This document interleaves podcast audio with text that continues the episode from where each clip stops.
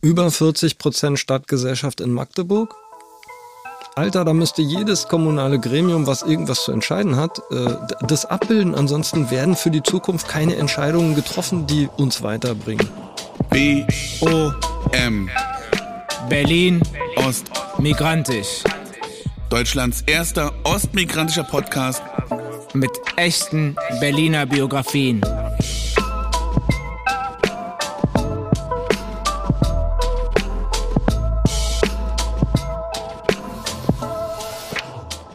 Hallo Herr Skür, äh, erste Folge nach dem Sommer und äh, vielleicht kann man zuallererst mal sagen, vielen Dank an alle, die uns Feedback gegeben haben. Wir haben so ein, paar, ein bisschen Feedback bekommen von einer Lehrerin, die ähm, das für ihre SchülerInnen benutzen will, Aus einer westdeutschen Stadt. aus einer westdeutschen Stadt ähm, und viel anderes Feedback, dass unsere Stimmen sich so schön anhören. Props gehen raus an Gian Piero, der hier die Tontechnik macht. Also der Podcast wurde gehört und wir machen jetzt weiter mit dem Podcast. Und wahrscheinlich wird es jetzt ein Zwei-Wochen-Rhythmus, wenn alles gut geht. Wir haben schon viele tolle Gäste. Aber bevor wir über den Gast ähm, reden, der heute, der sitzt ja auch schon im, im Studio, bevor wir mit ihm reden, wollen wir mal über unseren Urlaub reden. Warst du im Urlaub? Hast du Urlaub gemacht? Genau, erstmal sage ich auch Hallo an, an, an die Leute und auch an dich. Ich habe Urlaub gemacht, aber hast du denn Urlaub gemacht? Wie war dein Sommer? Wir waren ähm, erst zu Hause und dann dreieinhalb Wochen in Dänemark und Schweden unterwegs. Schön. Und ich fand unter anderem deswegen, weil für uns war das eine der ersten Urlaube als Familie, in denen wir Grenzen überschritten haben, äh, na- Nation Nationalgrenzen überschritten haben. Ähm, wir machen meistens irgendwie doch innerhalb Deutschlands Urlaub. Ähm, und auch mit meinen Eltern war das schon so. Mit meinen Eltern war ich, glaube ich, einmal in Österreich und dann habe ich sie mal gezwungen, mit mir nach Frankreich zu fahren. Und äh, was ist mit den Stereotypen? Bulgarien? Mein, Goldstrand, nein, Sonnenstrand? Nein, nein. Äh, also ich, ich selber war mal ähm, äh, in der Ferienfahrt Balaton. mit Kumpels am Balaton, genau. Und Budapest, ähm, da war die Auswahl zwischen Rimini und Balaton. Also beides Party, ähm, Jugend, Jugendparty und wir haben uns für Balaton entschieden. Genau. Und Okay, das äh, heißt, du ihr hattest wahrscheinlich Sommerurlaube, die sehr, sehr viel häufiger Nationalgrenzen überschritten haben. Ja, also es geht ja darum, ob man dann im Ausland war oder nicht. Und Ja. ich war halt immer im Ausland. Ich war auch in diesem Sommer im Ausland, in, eine Woche in Griechenland. Aber das große Ausland, das ich natürlich meine, ist die Türkei, äh, was ja für mich nicht das Ausland ist, aber für viele Menschen natürlich in ihrer Beschreibung als Ausland daherkommt. Für mich ist, fühlt sich das nicht an, wie ins äh, Ausland zu fliegen oder ins Ausland zu reisen. Und natürlich rechtlich klar, sicher, aber ähm, auf der emotionalen Ebene natürlich nicht. Äh, ich fühl, das fühlt sich nicht so an, als würde ich ins Ausland fliegen, fahren. Und das gleiche gilt natürlich dann auch, wenn ich dann zurück nach Deutschland komme, dann denke ich auch nicht, dass ich ins Ausland fliege. Genau, wir waren in der Türkei äh, sieben Wochen und es war eine gute Zeit. Eine gute Zeit, wo wir ähm, ja tatsächlich auch nochmal Grenzen überschreiten müssten, mussten, nämlich EU-Grenzen. Äh, unser Koffer äh, konnte nicht nach ähm, oder konnte nicht geliefert werden, musste nachgeliefert werden. Und dann standen wir vor der Entscheidung, ob wir ähm, mit der Fähre rüberfahren und vom Flughafen in Griechenland äh, die Koffer selbst abholen oder eben den, das Risiko eingehen, dass es über den Postweg äh, in die Türkei gebracht wird und dann vielleicht nochmal eine Woche dauert. Und dann haben wir uns entschieden, dass wir mit der Fähre rüberfahren, morgens den Tag auf dieser Griecheninsel, äh, also Lesbos, genießen und dann am Abend wieder zurückfahren. Und das war natürlich ein komisches Gefühl, weil du halt, das eine Strecke ist, die wir einfach so mal nehmen können und auf der Strecke sterben Menschen. Äh, heute soll es ja so ein bisschen um Grenzgängertum gehen und äh, man, wir können einfach Grenzen überfahren. Teilweise sehen wir die manchmal mehr. Also äh, äh, als wir nach, von Deutschland nach Dänemark gefahren sind, das ist eigentlich ein bisschen lustig. Ähm, meinte ich dann zu, der, zu den Kindern, ey Leute, da, wir, wir, da steht das Schild, wir haben jetzt die Grenze überfahren. Und dann war so, ja, okay. Und dann kam irgendwie eine Minute später kam die Meldung auf dem Handy, dass, sie, dass wir jetzt in einem anderen Handynetz sind. Und meine Tochter rief, hey, wir sind in Dänemark. Also wir haben die Grenze sozusagen erst dann überschritten, als sie auch digital überschritten war. Ähm, und in unserem Urlaub, ähm, also wir können, ich glaube, Grenzgänger tun ganz, ganz viele Sachen sein. Also einerseits haben wir für unseren Urlaub Grenzen überschritten. Dann kommt dieser Podcast raus, ähm, kurz bevor wir den Tag der deutschen Einheit feiern. Also auch da sind ja Grenzen verschwunden. Aber was ja auch bei uns im Urlaub eine große Rolle gespielt hat, ist auch das Wetter überschreitet Grenzen. Ähm, Bei dir war es total heiß. Genau. Und bei, bei mir gab es Überschwemmung. Ja, ja. wir erleben, wir haben diesen Sommer diese Gleichzeitigkeit von Dürre und Überschwemmung erlebt. Ich hatte, äh, als wir in Athen gelandet sind, ähm, haben wir die Rauchwolken gesehen und war natürlich auch bei uns mit den Kindern so die Frage, okay, also ne, wir sind alle sensationsgeil bis zu einem gewissen Grad und sehen da halt Rauch, mhm. sehen, dass da ein Waldbrand gerade stattfindet und, und im nächsten Moment denkst du, okay, zeige ich jetzt, mhm. äh, ne, zeige ich das den Kindern oder nicht? Und wenn mhm. ja, was, was sage ich jetzt, äh, ja. was das ist?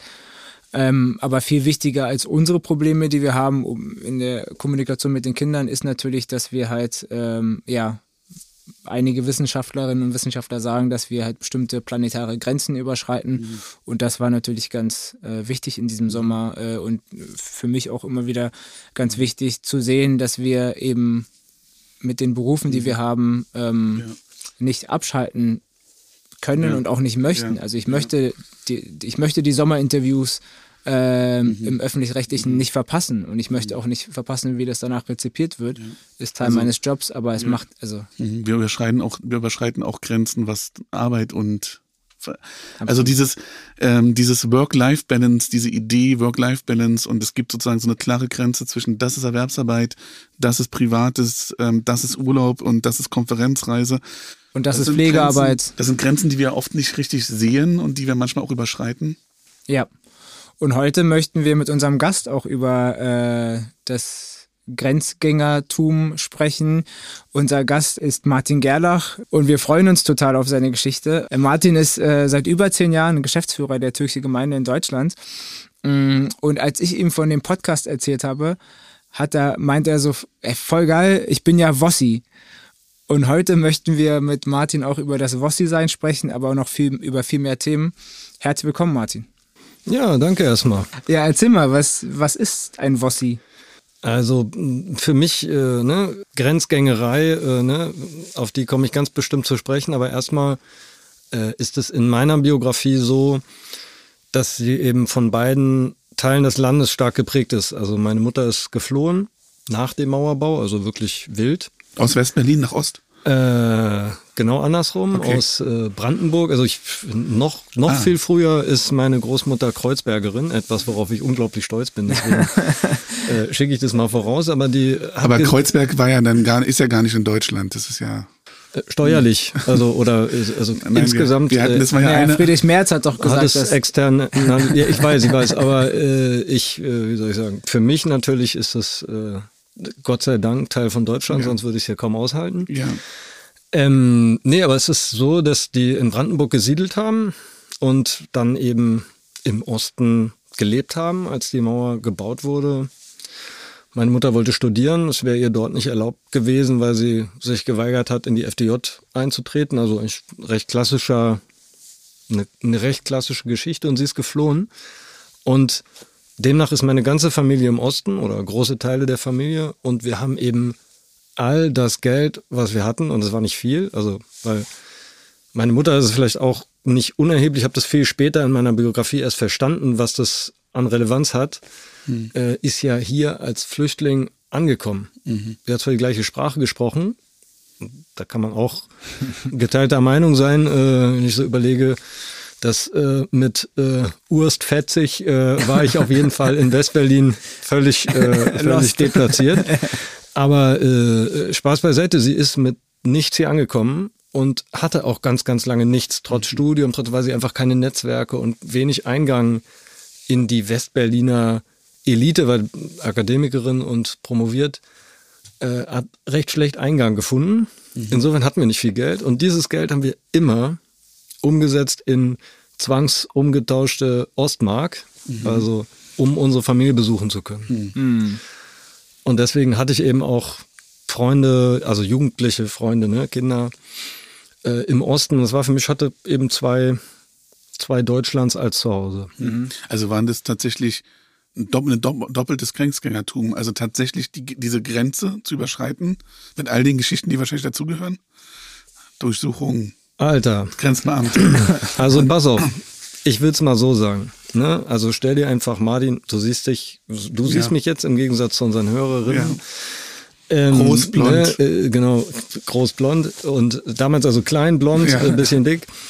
Und äh, der einzige Westjunge in kompletten Ostklamotten. Weil wir haben ja dieses Geld zwangsumtauschen müssen. Wie Mhm. gesagt, wir hatten nicht so viel davon. Was haben wir also gekauft? Oststeakhosen, Ostturnschuhe, ja, also und das an der Grenze. Das war nicht erlaubt. Mhm. Das heißt, ich bin also sozusagen groß geworden als Schmuggler, Mhm. zwangsläufig und wusste, meine Mutter hat es nicht so klar benannt, aber ich wusste schon, das ist jetzt nicht gut, dass wir über die Grenze gehen und ich all diese Ostklamotten trage.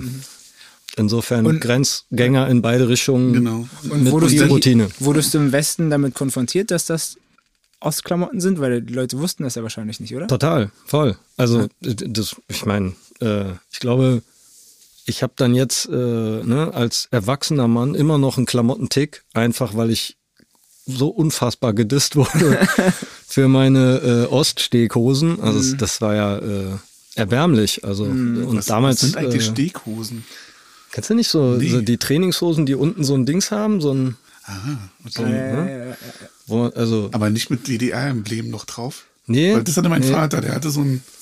Das wäre ja an der Grenze schwierig gewesen. Okay. Wobei das hätten sie vielleicht wieder gut, weiß man nicht. Aber äh, also das nicht. Aber also die Klamotten waren halt eindeutig nicht das, was State of the Art war in, in der fünften, sechsten Klasse Grundschule West-Berlin. Mhm. Ja.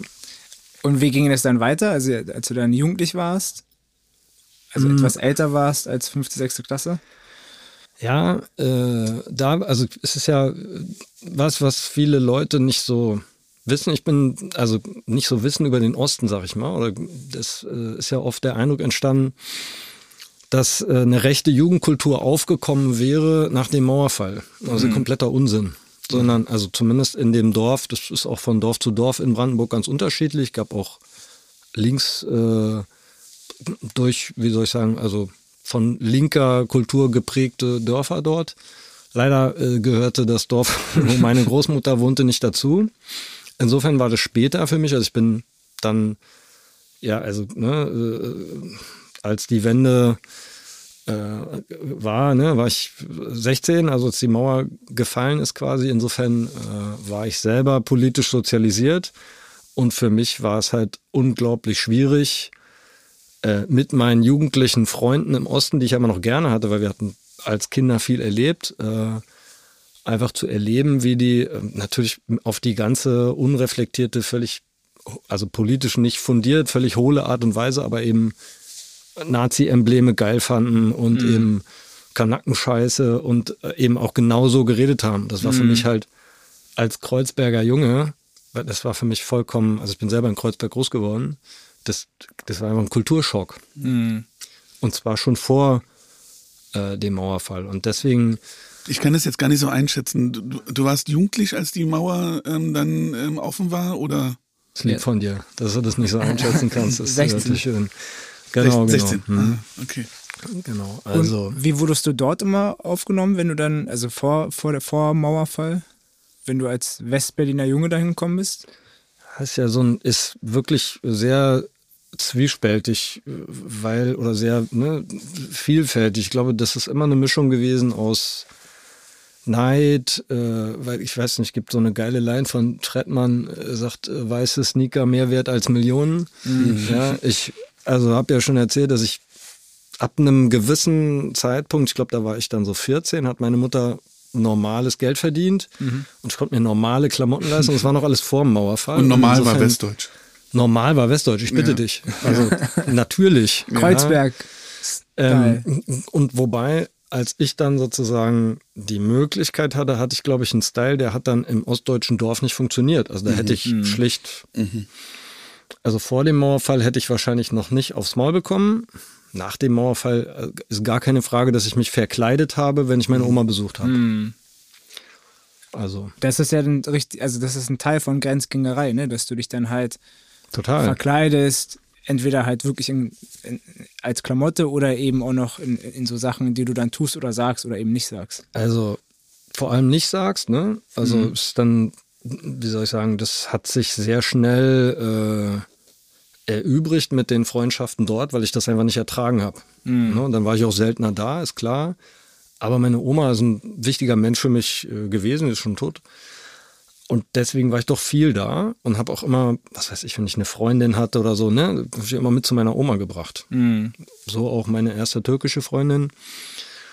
Ähm, das ist fast schief gegangen. Ja? Mhm. Im, Im Zug nach äh, Rangsdorf, so heißt das Dorf schon. Mhm. Äh, die hatte zwei große Huskies, äh, die, diese Freundin. Mhm.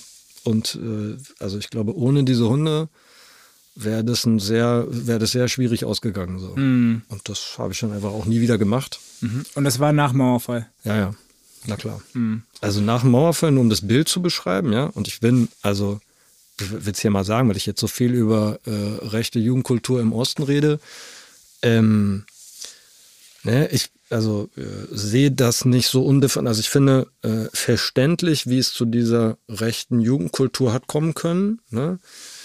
Ähm, und ich äh, weiß das auch einzuschätzen, was davon nehme ich sozusagen äh, politisch ernst und persönlich und bei was sage ich, okay, Freunde, also so, ne, dieses Ja. äh, äh, pubertierende auf das abfahren, was alle auf jeden Fall scheiße finden, ist jetzt irgendwie auch ein Stück weit normal. Und dort war das halt ganz klar so, müssen nur vorausschicken, aber äh, die Situation war so, wenn ich ankam mit dem Zug in Rangsdorf, also nach Mauerfall, ne, dann kommen ja immer andere Leute auch mit dem Zug mit dir an. Und da ist ein Kiosk, eine Wurstbude sozusagen am Bahnhof. Und äh, du gehst da und der eine dreht sich um, schreit Heil Hitler, reißt den Arm hoch und der andere, der aus dem Zug gestiegen ist, macht das genau so. Und das finden erstmal auch alle so normal, dass da niemand was zu sagt. Und das ist für mich sozusagen, ja, äh, dann Alltag gewesen, den, den, den konnte ich halt als, als Wossi unfassbar schlecht ertragen. Und ich meine, wahrscheinlich schämst du dich ja dann auch vor ihr für die Situation. Also, na klar, das, also alleine, ne, ich- also ich habe sie ja in Gefahr gebracht quasi. Also sie hat vorher gesagt, ey, weiß ich nicht, ist das eine gute Idee und so, man hört viel, ist schwierig und ähm, ja, na klar. Also wir sind dann zu meiner Oma und wir sind auch heil wieder zurückgekommen, aber es war halt mega heikel so. Und dieses Rangsdorf ja noch nicht mal so richtig weit in Brandenburg. sondern es ist Nicht die Bohne. ist- relativ nah an Berlin. Ja, ja, also fast S-Bahn-Anschluss. Ja, Mhm. ja, ja. Ja, äh, ich meine, das ist, äh, du hast es ja auch gesagt, ne, das ist, wir reden über die rechte Jugendkultur im Osten. Ich, meine Erfahrung ähm, in den 90ern, also ich bin acht gewesen, als die Mauer offen war, oder sieben sogar erst. Ähm, und habe dann sozusagen die 90er Jahre, wo ich irgendwie politisch sozialisiert wurde. Und ich habe so ein bisschen das Gefühl, sowohl in Ostberlin als auch in Brandenburg gab es dieses, äh, sich auch entscheiden zu müssen. Also es war nicht so einfach zu sagen, ich will damit nichts zu tun haben, sondern man musste eigentlich eine Entscheidung treffen. Und äh, wer sich sozusagen nicht für die Nazis entschieden hatte, lebte dann gefährlich. Zecke oder Nazi? Ja. Also Bei mir, also ne, ich, hab, ich weiß nicht, ob ich das hier im Podcast schon mal gesagt habe, bei mir kamen dann die Ärzte um die Ecke äh, mit Schrei nach Liebe. Und ich glaube, also ich, ich weiß es nicht, ne? Ich war elf, zwölf. Ich glaube, hätte mir jemand die bösen Onkels vorgespielt, hätte es auch anders ausgehen können. Ja, also das so politisch gefestigt war man dann nicht äh, zu der Zeit. Gleichzeitig müssen wir natürlich auch sagen, dass diese rechte Jugendkultur kein ausschließliches, ausschließliches Phänomen für Ostdeutschland oder Ostberlin ist. Also wir wissen ja, dass Südneukölln auch ähm, sehr stark äh, von, von rechter Jugendkultur und rechter Kultur geprägt Ja. ist. Um nur einen Ort in, in Westberlin zu nennen, wir können auch über Dortmund sprechen oder über andere Städte in Westdeutschland. So, ähm, das sollte, glaube ich, auch klar sein. Das ist auch, also das ist keine Frage, aber es ist eben so ein, also für mich schon auch ein Phänomen gewesen, ne, d- was auch ganz lange in meiner Wahrnehmung niemand verstanden hat oder niemand ernst genommen hat, außer äh, damals die Freiheitliche Arbeiterpartei. Und also die niemand Rechten. meinst du Ältere? Ich meine jetzt Politik, Politik, insgesamt, ja. also ne, das ist einfach gar nicht gesehen worden. Ich Das fand ist- das halt Das ist dieser Diskurs, den wir jetzt im Sommer hatten mit diesen Jugendsünden. Ja. Ja, also dass das immer so, äh, dass immer gesagt wird, ja, das sind doch nur Jugendliche. Und äh, jetzt sehen wir ja teilweise, dass diese Jugendlichen jetzt erwachsene Menschen sind, die jetzt ihre Kinder, ähm, also die jetzt mit ihren Kindern auf die Demos gehen in, in Magdeburg und so. Also wir, wir sehen, dass dafür einige Jugendliche das eine Kontinuität auch bedeutet hat, die Baseballschlägerjahre. Und ne, ich war auf der anderen Seite äh, dann für die Entstehung, also ne, diese rechte Jugendkultur, wie gesagt, hat vorher schon existiert, aber mhm. viel diffuser als, also aus meiner Wahrnehmung ist die organisiert worden. Ne? Also da sind, das waren die ersten, die es verstanden haben. Die FAP, NPD, mhm. die sind rübergegangen und haben mobilisiert. Das war wirklich äh, total gruselig und auch zu spüren in den, also unter den Freunden, die ich dann mhm. dort noch hatte, hast du schon mitbekommen, dass die plötzlich zu Veranstaltungen gehen und irgendwie ein anderes äh, sortierteres rechtes mhm. Mindset entwickelt haben und so.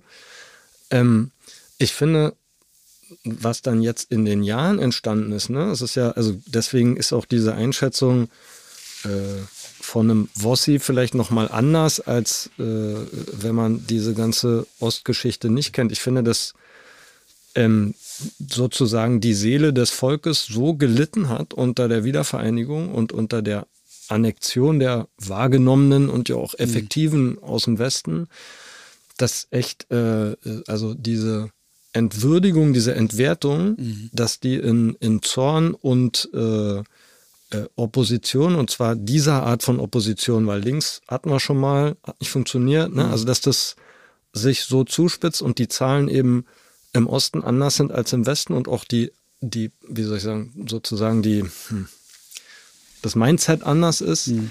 Äh, ich habe dafür ein Riesenverständnis, weil diese Wende, Opfer, ja, die saßen nur meinen Familientisch. Mhm. Also, und das ist was, äh, was eben, was ich finde, jetzt auch aus meiner Perspektive türkischer, türkische Gemeinde in Deutschland, mhm. äh, dort die Geschäftsführung zu haben und mich seit so vielen Jahren mit diesem Thema zu beschäftigen, ist, dass das eigentlich, äh, eigentlich ist sich das sehr ähnlich. Mhm. Also die Entwertung der GastarbeiterInnen äh, von Tag 1 an bis hin zu der, wie soll ich sagen, dem Nicht-Zulassen des Deutschseins äh, heute oder bis heute äh, ähnelt sich sehr stark äh, der seelischen Verletzung, die wir, also wir, damit meine ich wirklich Westdeutschland, westdeutsche Politik, äh, diesem Land und der ganzen Bevölkerung zugemutet angetan haben. Das ist tatsächlich eine Frage, die wir vorbereitet haben, ja. nämlich äh, wo du so Analogien siehst, weil wir sehen jetzt, also die Studien zeigen, dass äh, unter Elitenpositionen, egal welcher Sektor, eine äh, immense Unterrepräsentation von ostdeutschen Menschen und Migrantenmenschen ist. Äh, und genau das wäre sozusagen der Punkt, äh, was du glaubst, wie ähnlich ist sich das eigentlich? Sind es die Mechanismen oder was ist eigentlich da so ähnlich? Ähm, und auch vielleicht unterschiedlich, du hast gerade gesagt, irgendwo ist die Geschichte auch unterschiedlich. Also was die Unterrepräsentanz betrifft, sind die Mechanismen sehr, sehr ähnlich. Mhm. Das ist eine, also für mich ist das eine, eine Schicht, die sozusagen um ihre Privilegien kämpft. Die ist westdeutsch, die ist cis-männlich, äh, so. Also das mhm. ja, sind Dinge, die man heute gelassen aussprechen kann, immerhin schon mal. Ne? Das war nun lange nicht so. Ähm, und äh, im Kontext Rassismus ist das einfach noch komplett unterbelichtet, wie viel äh, Motivation sozusagen äh, diese rassistischen Ausschlüsse trägt, die eben vom Privilegienerhalt äh, gespeist ist. Ja? Mhm. Ähm, was den Osten betrifft, äh, finde ich, ist, also es ist ähnlich, weil auch da, wenn ne, die Führungspositionen an die nicht gehen, dann, also so ist es eben, ne? Mhm. Ähm, die, also natürlich profitiere ich jetzt quasi als westdeutscher Mann, profitiere ich irgendwie von beidem. Ja, und äh, mhm. finde natürlich auch jetzt die, die Quotenidee, also ich finde die politisch richtig und gut, ja, mhm. aber ich säge ja sozusagen an dem Ast, auf dem ich sitze. Mhm. So. Emotional äh, finde ich das deswegen sehr unterschiedlich in, in beiden Fällen, weil ähm, den Ostdeutschen hat man quasi wenigstens den zweiten Platz zugestanden. Mhm. Ja, und das Grundsätzliche, ähm, also ich wüsste jetzt nicht äh, um Benachteiligungen im Bildungssystem beispielsweise, ne, die, die so handfest sind äh, und so nachweisbar wie mindestens in der türkeistämmigen Bevölkerung in Bezug auf Schulempfehlungen. Also mhm. die Geschichte des der Mediziner, der uns den Arsch gerettet hat, äh, hätte kein Abitur machen können ohne deutschen Nachbarn, äh, ja. Professor äh, Urschein. Genau. Ja, ja. Ähm, und diese, also insofern, es gibt schon auch große Unterschiede. Ja, mhm. das ist halt, äh, und trotzdem, die Parallelen finde ich emotional, also dieses entwürdigt und entwertet zu mhm. werden über einen so langen Zeitraum, äh, ist trotzdem eine Parallele, die ja überraschenderweise nicht zu einer Solidarität unter diesen beiden Gruppen geführt hat. Mhm. Und ich meine, äh, würdest du auch sagen, dass eben auch beide Gruppen auszeichnen, dass sie halt immer diese Grenzgänger sind, wenn wir nochmal zurückkommen auf unser, unser Anfangsgespräch? Mhm. Ne, also, dass man, ne, du hast das jetzt in deiner Familie mit diesem Wossi, dann, mhm. also ich meine, du hast ja alles irgendwie auch noch, wenn du dann auch noch für die türkische Gemeinde arbeitest, hast ja auch nochmal so ein, dann nochmal andere Perspektiven, auf die du gucken musst und die du irgendwie in deinem alltäglichen Arbeit und dann hast du ja auch nochmal deine, also wir haben noch gar nicht so stark mhm. drüber gesprochen, aber du bist ja Kreuzberger. Das heißt, ne, du, du warst als Wossi unterwegs, du hast diese Erfahrung gemacht in Rangsdorf und dann mhm. kommst du zurück nach Kreuzberg und hast ja eine ganz andere Lebensrealität. Ja, ihr wart acht offenbar. Äh, ich war alt genug, um zu verstehen, dass am Schlesischen Tor Nazis über die Grenze von mhm. Friedrichshain nach Kreuzberg mhm. wollen und dass man dagegen was unternehmen muss. So, also meine Realität dann in Kreuzberg war geprägt von äh, Abwehr, also, ne, also mhm. die Grenzen schützen, wenn wir schon dabei sind. Ja? Mhm. Also mhm. das ist genau so gewesen. Ich erinnere mich, dass, also ich glaube, effektiv hat das nur die türkische Antifa gemacht. Mhm. Das waren auf jeden Fall äh, Jungs, äh, die eben mit mir zur Schule gegangen. Also, ne, das waren einfach, diese Drähte waren für mich immer kurz so. Mhm. Ohne dass ich je verstanden habe, was das eigentlich bedeutet. Das ist auch voll, habe ich, habe ich äh, Özgür dir schon mal erzählt, dass ich es eigentlich erstaunlich finde, wie spät in meiner Berufsbiografie oder Biografie insgesamt ich mich gefragt habe, oh Mann, wie ist denn das eigentlich, wenn man jetzt als Kleinkind aus der Türkei gekommen ist, paar Jahre dort war, vielleicht die elterlichen Stimmen nur von Kassetten kannte und also diese ganzen Geschichten hinter mhm. den Menschen, mit denen ich zur Schule gegangen bin, ähm, das ist also unfassbar. Mit das Ende 20 oder so, dass mich sowas mhm. überhaupt mal erreicht hat, dass ich mich das gefragt habe. Aber zum Grenzgehen, also ich glaube, ähm, du hast gesagt, mit der Wiedervereinigung ist ja eine Grenze verschwunden. Mhm. Ähm, ich glaube, da war ne, die Hoffnung, dass eine Grenze verschwunden ist, äh, war groß und die Enttäuschung zu sehen, wie massiv diese Grenze Bestand hatte, mhm. äh, war dann eben für Ostdeutsche wirklich hart. Also das waren, mhm. die sind wirklich unfassbar tief gefallen. Gerade mhm. nach der äh, Versprechung, dass es blühende Landschaften geben wird und so. Und das ist eine, also ist ja eine Versprechung, die man Migranten nie gemacht hat. Also macht es dann auch einen Unterschied, dass eine Person eben schon eine Führungsposition hatte und danach nicht mehr im Vergleich zu, ich komme als Gastarbeiterin, als Gastarbeiter. Jetzt hatten ja auch nicht alle ostdeutschen Führungspositionen. Ja, aber einige zumindest und danach ja. dann nicht mehr. Ja. ja. und in meiner Familie war das tatsächlich, äh, war mhm. das genau die Geschichte. Mhm. Ähm, also das macht ganz sicher äh, einen Riesenunterschied, weil natürlich das Maß der Entwertung könnte ja nicht größer sein. Mhm. Ne? Und das ist jetzt gar nicht so sehr davon abhängig, ob du Führungskraft gewesen bist, sondern wir sind ja hingegangen. Also wir, wenn ich wir sage, meine ich doch tatsächlich wir Westdeutschen, ja, mhm. sind hingegangen und haben gesagt, so Freunde, also ihr wart komplett unproduktiv, ihr habt nichts auf die Ketten bekommen in den letzten 40 Jahren, 50 Jahren. Wir zeigen euch jetzt mal, wie das geht. Mhm. Das war, ne, das hat ja alle betroffen, nicht nur Führungskräfte, die ihren mhm. Job dann verloren haben oder mhm. so, aber das war ja so ein. Das war so eine äh, Attitüde eigentlich, die ja. man hatte. Ne? Und, ja. und das ist halt, und auch das ist äh, eine, eine Ähnlichkeit irgendwie. Ne? Manche haben das internalisiert, mhm. so, den Jammer-Ossi äh, mhm. haben, haben das irgendwie also tief in sich aufgenommen und auch, also gegen die eigene Gruppe sozusagen. Also ich kenne diese, diese Gespräche einfach alle auch am Familientisch immer mit Konflikten äh, beladen, auch immer mit Miss, Missverstehen, also wirklich im Sinne von so unterschiedliche Sprachen sprechen mit dem biografischen Hintergrund, dass man sich einfach nicht verstehen konnte. Mhm. Also ja, es. Äh und du hast vorhin über ähm, darüber gesprochen, dass sich diese Solidarität ja dann nicht gezeigt hat zwischen migrantischen Menschen und ostdeutschen Menschen. Mhm. Und wir wissen, dass, dass gerade die 90er so von so, von so einer Konkurrenzdynamik mhm. äh, geprägt waren. Aber wie würdest du es dann heute einschätzen? Würdest du sagen, dass da immer noch äh, Solidaritätsbarrieren sind oder hat sich das verändert? Gibt es ein neues Bewusstsein, ein anderes Bewusstsein? Also ich bin euch total dankbar für diesen Podcast übrigens. Danke ich, äh, riesig, ja. Deswegen auch danke für die Einladung. Es ist wirklich ja eine Art äh, Mission, ja, auch, auch für mich diese Brücken irgendwie zu bauen, weil mhm. ich die mega wichtig finde. Ich glaube, mhm. Äh, wir haben jetzt äh, Generationen erreicht, in denen so eine Solidarität irgendwie möglich ist. Das schon.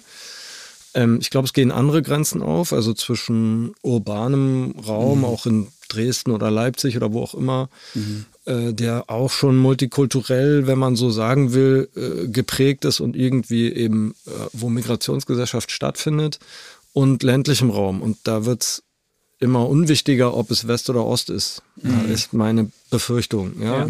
Daniel aber, hat ja auch, also nur ganz kurz, Daniel ja. hat ja nochmal ganz neue Zahlen auch zu Magdeburg. Ne, neu sind die nicht, aber das sind einfach die statistischen Daten in, in, im Stadtteil, also jetzt nicht ganz Magdeburg, aber in dem Stadtteil, in dem ich geforscht habe, im Kannstieg, mhm. ähm, der prekäre Stadtteil, also der prekärste Stadtteil dieses, dieses, dieser Stadt, da sind die unter 17-Jährigen zu 48 Prozent mit Migrationsgeschichte. Mhm. Größtenteils geflüchtete, eingewanderte Kinder, also jetzt in den letzten acht Jahren ähm, nach Deutschland gekommen. Und das ist die Stadtgesellschaft Magdeburg, Randstieg mhm. für die nächsten Jahre. Wenn, und das, ich meine, das ist so etwas, was wir in der, in der Forschung in Magdeburg auch, ähm, also was, was mich da wirklich umtreibt, nämlich diese nach der Wende die Frage nach Gehen oder Bleiben, ähm, die sich für viele Ostdeutsche ja gestellt hat. Also bleibt man jetzt in Rangsdorf oder in, meine Eltern ähm, kommen äh, ursprünglich aus Küritz. Also diese Fragen spielten eine große Rolle. Und diese Fragen stellen sich aber jetzt aber wieder. Also ob so diese ostdeutschen Städte das schaffen, so attraktiv zu bleiben, dass die Menschen, die jetzt ähm, zugewandert sind, auch bleiben. Und es sieht nicht gut aus. Also es sieht eher danach aus, als wenn Braunschweig Essen, äh, München, ähm, Nürnberg ähm, große Anziehungskraft haben und Aber das sind wir ja wieder beim Thema Rassismus zu dem, was, in äh, Ostdeutschland. Äh, Martin gerade sagte, dass der ja. ländliche Raum eigentlich auch da wieder dann darunter leidet. Also die gehen dann lieber ne, nach Braunschweig, Hannover oder Berlin, ja. aber nicht halt in den ländlichen Raum. Ja. Also, und es ist ein Wirtschaftsfaktor geworden, längst. Ja, es ist jetzt nicht so, dass die türkische Gemeinde in Deutschland das nicht schon immer wusste. In den 90ern gesagt hat, mhm. dass das äh, problematisch auch für den Wirtschaftsstandort sein wird, wenn wir nicht eine offene Migrationsgesellschaft äh, werden. Ja. Mhm. Und das ist, äh, als wir, ich weiß, jetzt politisch äh, gab es mal eine Kommission, die hat sich für gleichwertige Lebensverhältnisse interessiert. Mhm. Und also da ging es um ländliche Räume und mhm. um urbane Räume, da ging es um Ost und West. Da hat kein Mensch von migrantischen, mhm. äh, mhm. kein Mensch ist auf die Idee gekommen, dass alleine, äh, also diese rassistischen Ausschlüsse sozusagen und auch die, die Danger Zones, ja, wo man einfach nicht mehr sein kann, all diese Aspekte irgendwie mitzudenken, war überhaupt nicht auf dem Schirm, das ist gar nicht lange her. Mhm.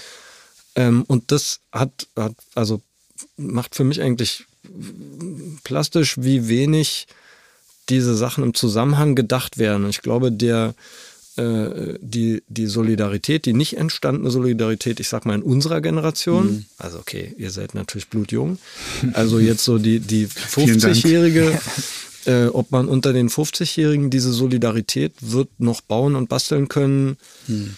äh, wäre ich verhalten optimistisch. Ähm, weil natürlich zeitgleich, ne, die Mauer ist gefallen und äh, Helmut Kohl hat Rückkehrprämien angeboten.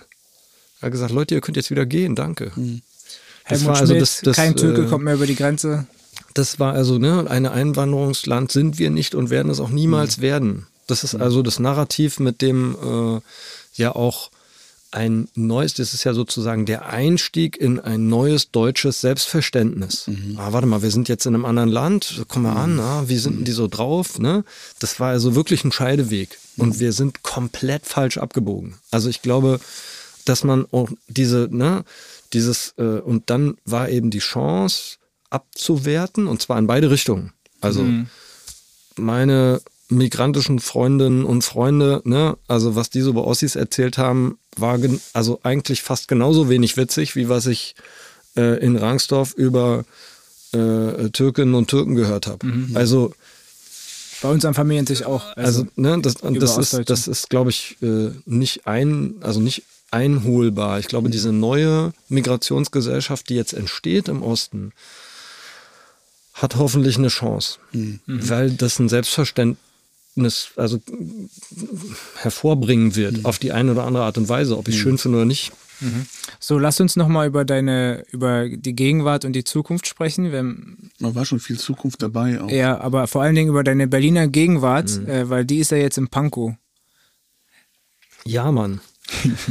ähm, überhaupt bin ich als Wossi äh, viel umgezogen in Berlin. Mhm. Ne? Also ich in Kreuzberg groß geworden, aufgewachsen, hat mich meine Mutter nach Lichtenrade verpflanzt. Hm. Wenn ihr Berliner seid und ja. Lichtenrade mal gesehen habt, alter Schwede, das war eine echte Herausforderung für mich. Ich bin auch jeden Morgen eine Stunde zur Schule gefahren, weiter mhm. nach Kreuzberg, um da nicht mich sozialisieren Ach, zu müssen. Da haben wir eine Analogie. Meine Eltern haben mich nämlich erst nach Französisch Buchholz und dann auch noch nach Schönow bei Bernau verpflanzt.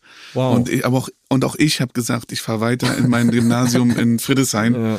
Äh, ich hab, äh, bin dann sogar mit Auto gefahren, habe dann immer auf der Prenzlauer Promenade in Pankow äh, meine Hausaufgaben gemacht, wenn ich im Stau stand. Ja. Weil das war ganz klar, da in Pankow oder noch schlimmer in Schönow gehe ich nicht zur Schule. Und wie lange war das dann in Lichtenrade? Naja, es waren dann wow, fünf, sieben Jahre. Oh. War es dann doch. Mhm. Dann bin ich zurückgezogen, als ich dann groß genug war, äh, nach Kreuzberg, bin dann aber ziemlich schnell nach Friedrichshain gezogen mit Freunden. Ah, ja. mhm. Da Simon-Dach-Straße, der Kiez, da war nichts eher. Heute ist das ja äh, äh unfassbar Gastronomie ja. erobert und touristisch und, und dies, das. Äh, aber das war damals überhaupt nicht so. Das war grau, es war also 90er Jahre, es war wirklich schlimm eigentlich. Mhm, ja, die damit, Umgebung damit war aufgewachsen. unfassbar trostlos. Grünberger Ecke Boxer haben wir gewohnt. Äh, und ich habe ich hab Proskauer, ähm, Proskauer, Parallelstraße von der Proskauer Straße gewohnt. Da also das ein Berlin-Podcast ist, können ja. das alle nachvollziehen. Also, das, das, ist das Geile an diesem Podcast. Ja, aber also ich glaube, das können Leute in äh, Schwaben, ja, sag ich ja. Schwaben können es auch nachvollziehen, weil Sicherlich. die auch genau wissen, ja, den, Nee, das, das gehört denen nur, die haben es aber nie gesehen. Also geil, wir hatten diese Garmatenheizung und eine Tramstation direkt unterm Fenster. Wenn die Tram unten hielt, dann machte der Garmaten. also es war äh, very special, auf jeden Fall ähm, bin ich da hingezogen nicht nur mit dem Gefühl, oh geil, 200 Euro Miete für 100 Quadratmeter. Und ich glaube, es waren D-Mark-Zeiten. Insofern mhm. waren es eher so 270 D-Mark durch mhm. drei. Also es war wirklich sagenhaft, darf man heute kriegen die Leute ja Pippi in die Augen, wenn man sowas erzählt. ähm, sondern vor allem auch das Gefühl, ich gehe bewusst in den anderen Teil der Stadt. Mhm. Und das war für mich eine, also das weiß ich, dass das auch irgendwie als Verantwortung empfunden habe. Ne? Also weil alle wussten, okay, da kommen jetzt drei Jungs aus dem Westen, der eine war aus dem Iran, also mhm. äh, Kumpel, mit dem wir zusammen gewohnt haben. Und das war einfach, also selten habe ich so klar verstanden, dass da zwei Länder zusammengewachsen sind, die vielleicht fast so unterschiedlich sind wie Engländer und Chinesen. Mhm. Ich fand es unfassbar, wirklich in, im Alltag, so auch weit weg von meiner mhm. Familie in Brandenburg, einfach so ein ganz anderes Umfeld mhm. im Osten zu erleben. Insofern ist jetzt dieser Umzug dann, danach habe ich in Treptow gewohnt, aber so Kreuzberg nah, das war mhm. so Neukölln-Kreuzberg, dieses äh, Dreiländereck mit Treptow.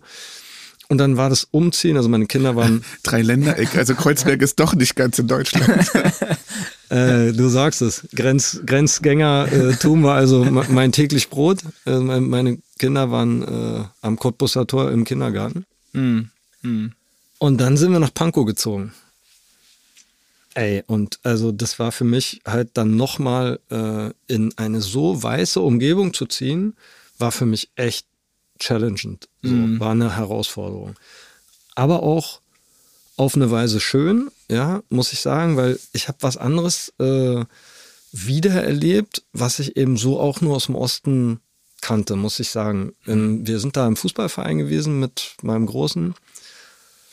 Und es gab eine so eine selbstverständliche Solidarität unter mhm. den Leuten, wenn es darum ging, irgendwas zu organisieren, irgendwas mhm. zu machen. Das war einfach so ein, äh, äh, das war einfach unglaublich. Also wirklich anders, als ich das sonst mhm. irgendwo je erlebt habe gut, diese ganze Fußballgeschichte mit allen gibt man die Hand und deswegen braucht man auch immer eine halbe Stunde, sich zu begrüßen und sich zu verabschieden. Das, glaube ich, ist auch im Westen üblich oft, aber das war für mich, weiß ich noch, dass ich äh, so ein nach Hause kommen Gefühl hatte, weil eben im Osten dadurch, dass auch vieles nicht funktioniert hat und vieles nicht eben nicht perfekt war so, man musste sich ständig irgendwie unterstützen, helfen mhm. und so und das waren ähm, das ist so ein so ein Alltags, äh, so eine Alltagsbereitschaft, die ist irgendwie verloren gegangen. Mhm. Oder das ist was, was eben dem, was auch so die ostalgischen Menschen, wie ich die nenne, die eben mhm. so mhm. wahnsinnig schwelgen äh, in, in diesen Erinnerungen, glaube ich, die, die haben dieses Gefühl gespeichert auch. Mhm. Wobei ich, wo ich sagen muss, dass ich da diese Nostalgie so ein bisschen, da bin ich anders geprägt, weil wir hatten in dem, in dem Haus, in dem wir gelebt haben, hatten wir das auch mit gemeinsamen Grillen und gemeinsamen ähm, Hausputz machen, dies, das. Und zumindest bei uns im Hausaufgang, in dem ganzen Plattenbau, in dem wir da gewohnt haben, war das sehr, sehr schnell vorbei. Ähm, und es wurde sozusagen sehr schnell deutlich, das war ein Zwang, das war nicht mhm. unbedingt freiwillig. Mhm. Ja, und, das, und ganz, ganz viele Geschichten, die es auch gab in der Hausgemeinschaft, sind dann aufgebrochen. Also da war ganz viel Stasi im Haus und so. Ähm, und und, und ich, das ist so ein bisschen meine Erfahrung. Mhm. So richtig tragfähig war es dann auch nicht, ähm, weil es ganz oft einfach materieller oder mhm. ideologischer Zwang war, der einen dazu gebracht hat. Also Pankow, so ist, ja so, so Pankow ist ja so richtig gut bürgerlich Ost. Ja, also mhm. das, war das ist vielleicht anders. Echt ja. Elite. Äh, vielleicht liegt es daran, vielleicht ist es anders. Und dass es schnell äh, kaputt gegangen ist, ne? Oder schnell nicht mehr, würde ich bestätigen. Aber das hat eben ganz viel auch zu tun mit, ja, mit Stasi. Ich, wir hatten die in der mhm. Familie, also das so, das war halt klar, ne? Mhm. Also dass das danach, äh, also dieses. Ja. Ich meine, mich erinnert das äh, dieses so, ähm, der Westen ist individualisiert und wir sind noch so community-orientiert. Das kennen ja Menschen aus meinen, meiner Herkunftsregion, also aus der Türkei oder aus den umliegenden Ländern, ja auch, dass die immer sagen, ja, aber wir sind halt eher community-orientiert. Wir haben halt irgendwie bei uns ist Nachbarschaft noch, noch richtige Nachbarschaft und nicht so, dass man die Nachbarin den Nachbarn nicht kennt und so mhm. weiter. Das finde ich so spannend, weil das ja auch wieder so anschlussfähig ist zwischen mhm. diesen beiden Gruppen, wo wir immer geglaubt haben, dass die so extrem unterschiedlich sind. Und vielleicht auch ein bisschen Legende. Aber macht ja, ja nichts. Genau. also Nostalgie. Dann, äh, ja, ich glaube, äh, ja, es wäre eigentlich wäre überaus anschlussfähig. Mhm. Allerdings, wenn ich jetzt den Fußballverein, in dem wir gewesen sind, ne, mir vor Augen führe, ähm, also gut, es gab, glaube ich, einen arabischstämmigen Trainer in dem Verein, immerhin, ja. Mhm. Und aber trotzdem war die Alltagskultur so, dass also äh, Menschen mit Migrationsgeschichte da wahrscheinlich schreiend wieder rausgelaufen wären. Mhm. Äh, wir hatten ein, zwei Jungs, die hatten dann so aus binationalen Familien, das hat, hat alles irgendwie gut funktioniert. Mhm. Ne? Aber so, wow, also es, es ist halt einfach eine sehr, sehr weiße Umgebung gewesen. Mhm. Das ist jetzt 20 Jahre her, ja, also mhm. nicht ganz 15 Jahre her, aber ähm, uns hat sich wirklich wesentlich gebessert und geändert in Pankow. Aber trotzdem war es ein Kulturschock, auf jeden Fall. Mhm. So, jetzt reden wir nochmal über die Zukunft. Also ich, ich, das, das Krasse ist, um da nochmal anzudocken, bei Kreuzberger Vereinen sieht es ja mittlerweile auch so aus, äh, dass es ein äh, eine sehr weiße Umgebung sein kann bei so Kreuzberger Fußballvereinen. Ähm, da hat ja auch ganz viel Wandel stattgefunden. So. Also, aber das ist nochmal ein anderes Thema, glaube ich, wie sich so Fußballvereine in gentrifizierten Räumen in Berlin äh, äh, verändert haben. Ähm, Kriegen wir einen migrantischen oder einen ostdeutschen Fußball-Bundestrainer äh, jetzt? Zukunft? Oder vielleicht DFB-Präsident, Präsidentin. Also ich meine, Freunde, wir sind mit Ilkay Gündoğan äh, äh, als wir sind Kapitän geworden, sage ich jetzt immer seit ein paar Tagen. wir sind Kapitän. Ähm, und also wir, ne, das ist mein anderes Wir, ist ein türkisches Wir, weil ich einfach so lange äh, und also so herzlich mit dieser Community äh, zusammenarbeite. Das ist einfach so das, das und eben na klar politische Lobbyarbeit mache in dem Bereich und so. Also insofern schlägt mein Herz für diese Community. Deswegen, äh, wir sind also wir sind äh, Kapitän. Kapitän. Okay. Und zwar ohne, ohne auch nur eine Notiz. Mhm. Also es ist nicht mal von uns thematisiert worden. Ja, ja. Und ja, wenn, auch von wenn rechts ich, gar nicht so krass. Also es ist, ne, und also ja, super ausgleichende Statements und so mega professionell, hat er auch gut gemacht und so. Äh, es kommt auch noch dazu, aber es ist so ein, also da bleibt doch ein Gefühl von, es wird irgendwie besser. Mhm. Ja, und wir haben halt natürlich den Blick auf äh, AfD-Zustimmung, gerade jetzt im Osten, die Wahl wird desaströs, ja, und, mhm. und so weiter. Aber ich finde, wir müssen auch sehen, dass Dinge sich irgendwie normalisieren. Insofern, äh, migrantischer Trainer wäre überhaupt gar kein Problem. Ich glaube, deutsch sprechend muss sein. Mhm. Äh, das ist so ein bisschen so dort noch drin auch in den, ist ja auch so ein deutsches Ding, ne? Du, also oder, oder halt einen niederländischen äh, Ja, aber das zählt nicht als Migrant. Ich, Louis van Gaal, ja. Louis van Gaal zählt nicht als Migrant. Der ist ja Münchner. Ja, genau. Ja. Ähm, aber was ist denn, Okay, wir ich sind meine, Kapitän. also wir, Zukunft. genau, wir sind Kapitän, das, das äh, wertschätzen wir. Aber was fehlt uns denn noch auf der politischen, um vielleicht nochmal so einen Blick in die Glaskugel zu werfen, Mhm. vor allen Dingen so, was fehlt uns politisch noch? Was ist der nächste Schritt, den wir nehmen müssen? Der nächste Meilenstein? Du siehst mich, hörst mich ausatmen, äh, weil ich gar nicht weiß, wo ich anfangen soll.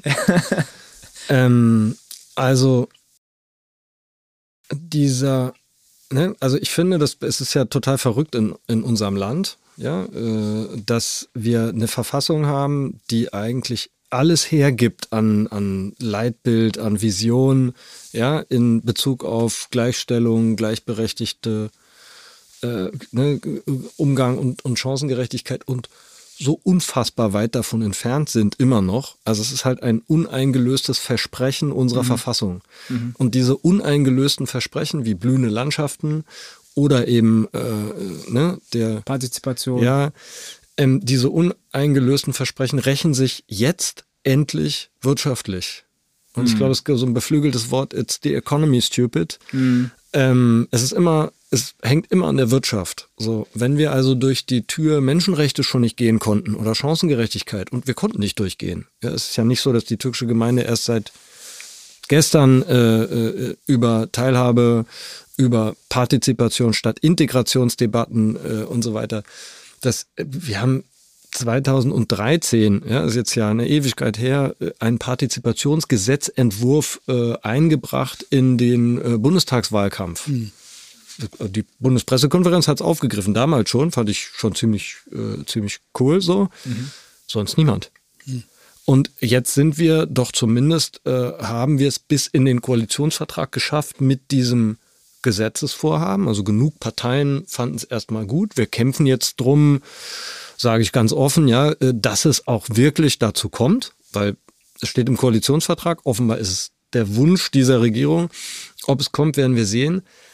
Wenn überhaupt ein Druck entsteht, dass in diesem Bereich Fortschritte erzielt werden, dann besteht der Druck darin, dass die Menschen, die wir unbedingt brauchen und die kommen, um hier zu arbeiten, ganz schnell wieder verschwinden, weil unsere Behörden A, nur Deutsch sprechen, B, alle, die nicht Deutsch sprechen, wirklich nicht gut behandeln und wir eben von Rassismus umgeben sind. Ja, nicht von dem Rassismus, den weiße Menschen spüren, also Gewalt, Glatzen, diese Geschichten, sondern die täglichen Ausschlüsse, Mikroaggressionen, ja, das immer, wie soll ich sagen, immer vorne raus, du gehst in den Raum und musst erstmal vorausschicken, was du alles nicht bist. Ja, wenn du äh, so, all diese Dinge, diese Alltagsrealitäten äh, sind bei weißen, privilegierten Menschen nicht im Bewusstsein. Und das ist erstmal auch nicht, wie soll ich sagen, das ist nicht, nicht bös gemeint, ja.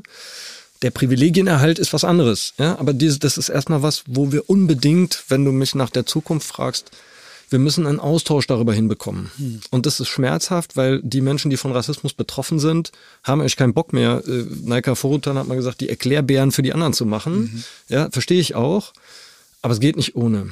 Und der, der Druck, der wirtschaftliche Druck jetzt aktuell ist so groß, auf diese Systeme äh, sich zu wandeln, ähm, dass ich echt Hoffnung habe, dass da was passiert. Ich glaube, wenn ich mir was wünschen wollte, und deswegen finde ich euren Podcast auch so äh, zielführend, ähm, dann ist es eben eine Kommunikation dieser Räume miteinander. Ja, weil wir haben, und das meine ich jetzt nicht Ost-West, ich meine ländliche Räume, Menschen, weil wir haben quasi im Moment äh, eine Debatte, dass, also in urbanen Räumen reden wir über Sternchen, Doppelpunkte, dies, das, versteht kein Mensch mehr. Nicht falsch verstehen, ich finde das gut, ich finde das berechtigte, emanzipatorische Ansprüche, die sich sprachlich auch niederschlagen müssen. Ja?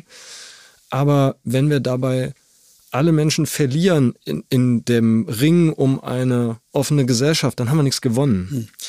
Und dieser, dieser Austausch, den gibt es einfach viel zu wenig. Und auf der anderen Seite sind eben ländliche Räume, die das Gefühl haben, da sind urbane Eliten, Klammer auf, die sich selber als marginalisierte Gruppen wahrnehmen, Klammer zu. Total interessante, also soziologisch total interessante äh, Ausgangslage. Da sind also irgendwelche urbanen Eliten, die mir vorschreiben sollen, wie ich sprechen soll. Und das ist natürlich für äh, äh, AfD und Konsorten ein Mega-Thema. Und das haben sie auch ganz, also wie soll ich sagen, da gehen sie auch rein. Das, das äh, Political Correctness Diktat und ich weiß nicht was.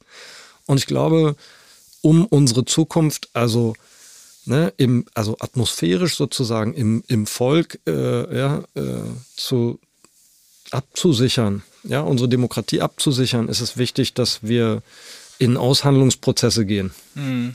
Also eigentlich brauchen wir einen Podcast, der Brandenburg Ost migrantisch heißt, damit wir nicht nur diese Berliner Debatte führen. Ja, aber also ich, ich würde tatsächlich äh, mal, äh, was ich halt nüchtern hier festhalten möchte, ist eigentlich, äh, was Martin gerade am Anfang auch gesagt hat, ähm, dass so moralische und ökonomische Argumente nur durch die Tür gelassen werden, wenn sie Hand in Hand durch die Tür gehen.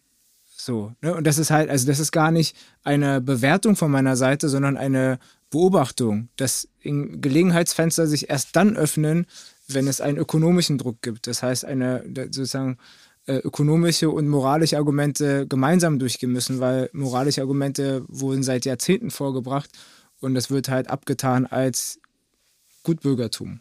So. Ja, ganz so weit würde ich nicht gehen. Mhm. Ne? Ich finde, es gibt äh, Entwicklungen, das geht uns alles nicht schnell genug. Mhm. Ähm, aber äh, ne, also die Bundesprogramme äh, Demokratie leben, Zusammenhalt durch Teilhabe, Dinge, mhm. die es in der Form in, glaube ich, keinem anderen Land in Europa gibt. Also es, es gibt schon einfach auch äh, viele, ähm, viele Dinge in Deutschland, die man ne, als als positive Entwicklung auch, auch wertschätzen muss, finde ich. Und auch viele ja. Menschen, die eben äh, in dem Bereich sich engagieren. Und auch politisch ist eine ganze Menge auf den Weg gekommen, wenn ich von Kohl äh, zu Merkel in Richtung, ne, in, in Bezug auf Gestaltung der Migrationsgesellschaft denke, dann so, wir, wir hatten da schon Rückstand von 30 Jahren, mhm. ja, und ist es halt, deswegen sind wir nicht schnell genug gewesen. Aber ganz so äh, würde ich es nicht sehen. Aber Fakt ist, äh, dass äh, ich diese Verwertungslogik, ja, äh, die hinter den wirtschaftlichen Argumenten steht, ist nicht, dass ich die gut finde oder leiden mhm. kann. Mhm. Aber ich glaube, dass eben diese beiden Dinge Hand in Hand durch die Tür gehen müssen, damit wir überhaupt zu was kommen. Mhm. Schnell genug, mit genug Ressourcen hinterlegt, weil das Ganze eben leider äh, ein Rechenspiel ist. Ist das also teurer, es nicht zu machen? Wir reden jetzt von Diversitätsorientierung in der Verwaltung, ja?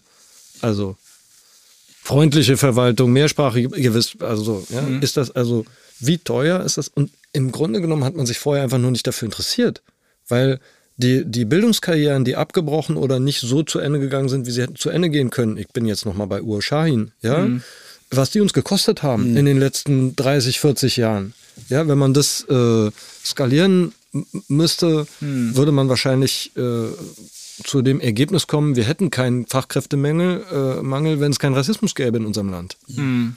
Und das ist halt, aber Dinge, die wurden nicht gesehen vorher.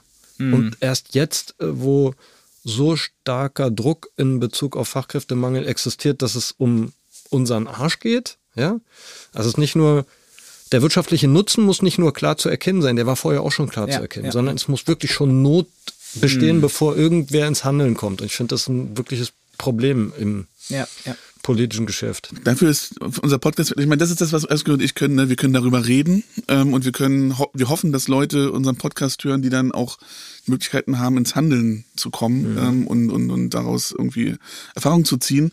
Wir sind schon ja, weit, über unsere, weit über, weit über unsere geplante, also, weit über unsere geplante äh, Zeit ähm, und deswegen würde ich gerne hier ich weiß nicht, ob wir noch irgendwo noch die, die letzten Worte, äh, vielleicht äh, nur noch irgendwie äh, den also mir würde, ich, ich, ich, muss, ich muss bei dem, was wir gerade besprochen haben, äh, ich war gestern auf einer Konferenz und Aladin Emma Falani wurde ständig zitiert und ich dachte, ich hätte da auch noch so ein Zitat, dann bring es einfach jetzt an.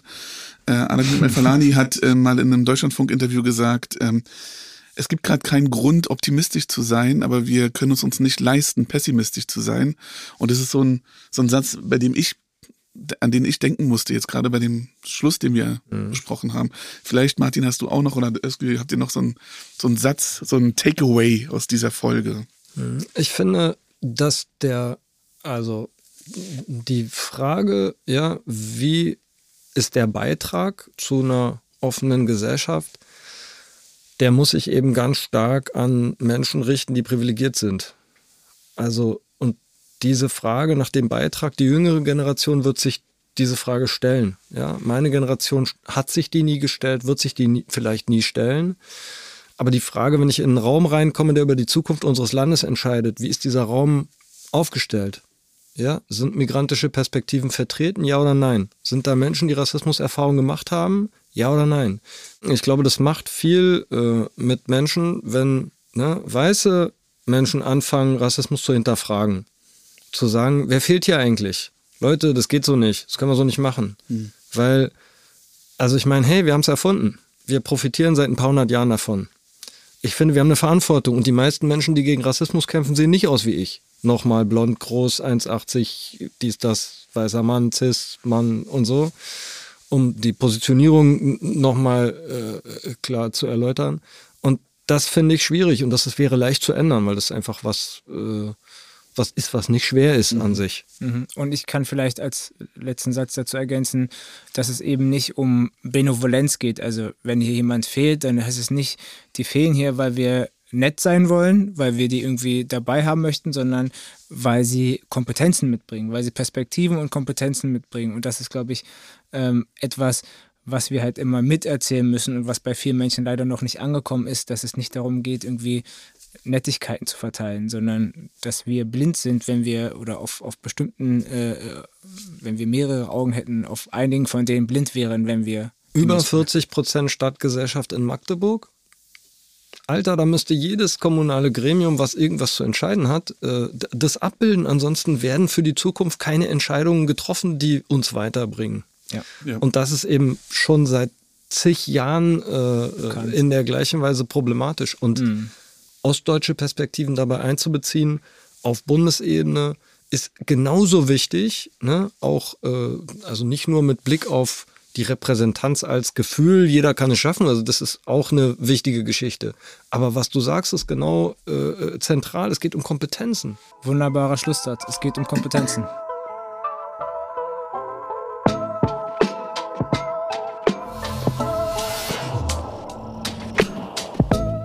Das war BOM. Berlin Ost Migrantisch. Redaktion und Idee von Özgür Özvatan und Daniel Kubiak. Für den Schnitt verantwortlich Daniel Kubiak. Mastering macht Giampiero Tari. Diesen Podcast könnt ihr auf allen gängigen Podcast-Formaten hören. Wenn er euch gefällt, drückt bei Spotify die Glocke oder abonniert ihn bei Podigy. Weitere Infos findet ihr beim BIM, dem Berliner Institut für empirische Integrations- und Migrationsforschung an der Humboldt-Universität. www.bim.hu-berlin.de Wir danken dem Tonstudio des CMS an der Humboldt-Universität für die technische Unterstützung.